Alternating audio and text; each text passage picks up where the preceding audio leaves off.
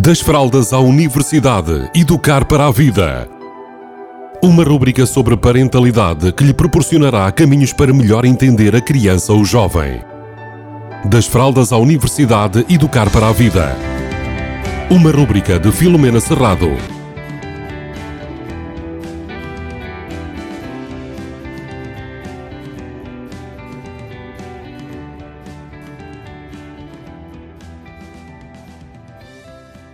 Olá, bem-vindos, bem-vindas.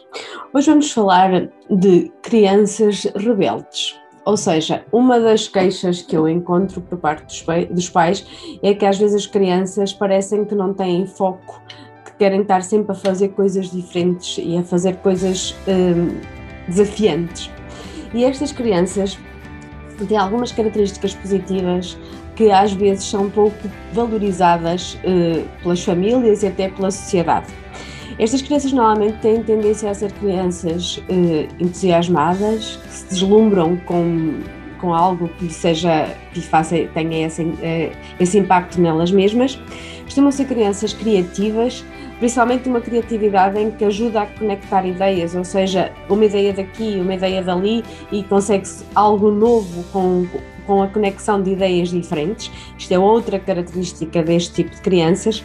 Normalmente são crianças bem-humoradas, são crianças que são otimistas, quando olham para a frente veem o mundo como se fosse muito cor-de-rosa, mais que as outras crianças que também têm tendência a fazê-lo.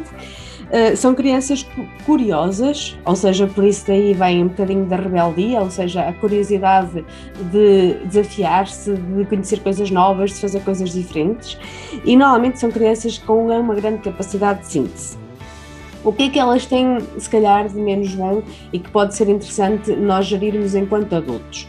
Normalmente são crianças inquietas, irreverentes, muitas vezes eh, com muita pouca capacidade de focar numa só coisa e, e levá-la até ao fim. E também são crianças que gostam de fazer coisas diferentes, ou seja, ou seja por uma criança com, esta característica, com estas características ou com este perfil a fazer a mesma coisa todos os dias à mesma hora, ou seja, rotinas, pode ser muito desafiante porque é algo que ela não uh, se revê enquanto pessoa.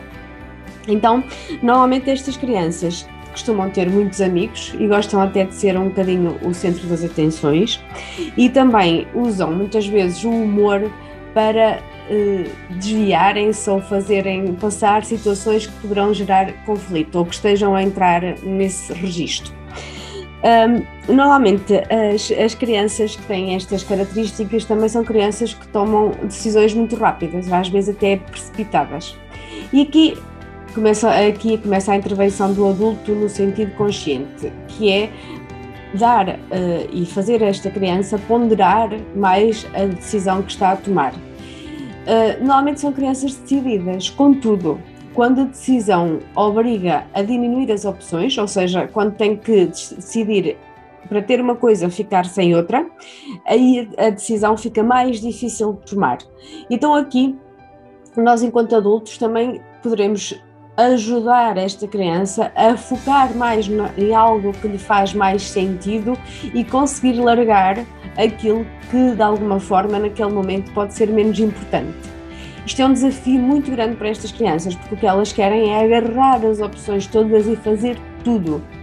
E então, nós enquanto adultos podemos fazer isso, ou seja, dar-lhes, dizer-lhes que menos é mais e que focar-se numa só coisa pode efetivamente trazer mais resultados mais gratificantes do que querer fazer várias coisas ao mesmo tempo. E então, esta redução das opções é, uma, é um dos desafios dos adultos. Depois, uh, outra coisa muito importante, por exemplo, se nós queremos pôr estas crianças a colaborar em casa, imaginem, a colaborar nas tarefas, a fazer coisas para a família e para a equipa que é a família. Uh, outro, outra dica é uh, para estas crianças é importante fazer tarefas rotativas, ou seja, Uh, não é sempre a mesma pessoa que faz a, a, mesma tarefa todos os dias, mas sim nós rodarmos enquanto família de modo a que aquela criança possa fazer coisas diferentes a maior parte do tempo. Isso vai de alguma forma ajudar a motivar esta criança a colaborar e a estar mais feliz dentro da equipa que é a família. Outra coisa importante para nós enquanto adultos é conseguirmos trazer a criança para uma só tarefa, como eu disse, nomeadamente até no estudo, de modo a que ela ganhe mais foco e, e, e treine menos, eh, consiga ter menos dispersão, ou seja, treine mais foco e tenha menos dispersão, uma vez que é uma das características eh, inatas da criança é dispersar por várias coisas ao mesmo tempo.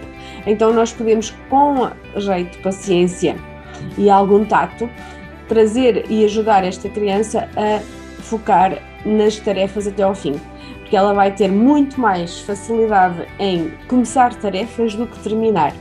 Então, Terminar também é importante, até para ter os resultados correspondentes ao facto de terminar algo, e no adulto nós temos então esta missão que às vezes é puxar com contato e humor esta criança para ela continuar até ao fim e conseguir obter resultados. Isto posteriormente vai ajudá-la com certeza a conseguir eh, atingir os objetivos a que se propõe, quer mais à frente na vida quando for mais velha, enquanto criança, quer na vida adulta, enquanto pessoa, ter esta competência desenvolvida é algo ótimo para esta criança que normalmente tem uma mente muito, muito um, fluida, ou seja, está sempre a ter pensamentos e sempre a ter pensamentos que ligam coisas e ideias desconexas, ou seja, que é isso que a faz ser criativa e conseguir encontrar soluções fora da caixa.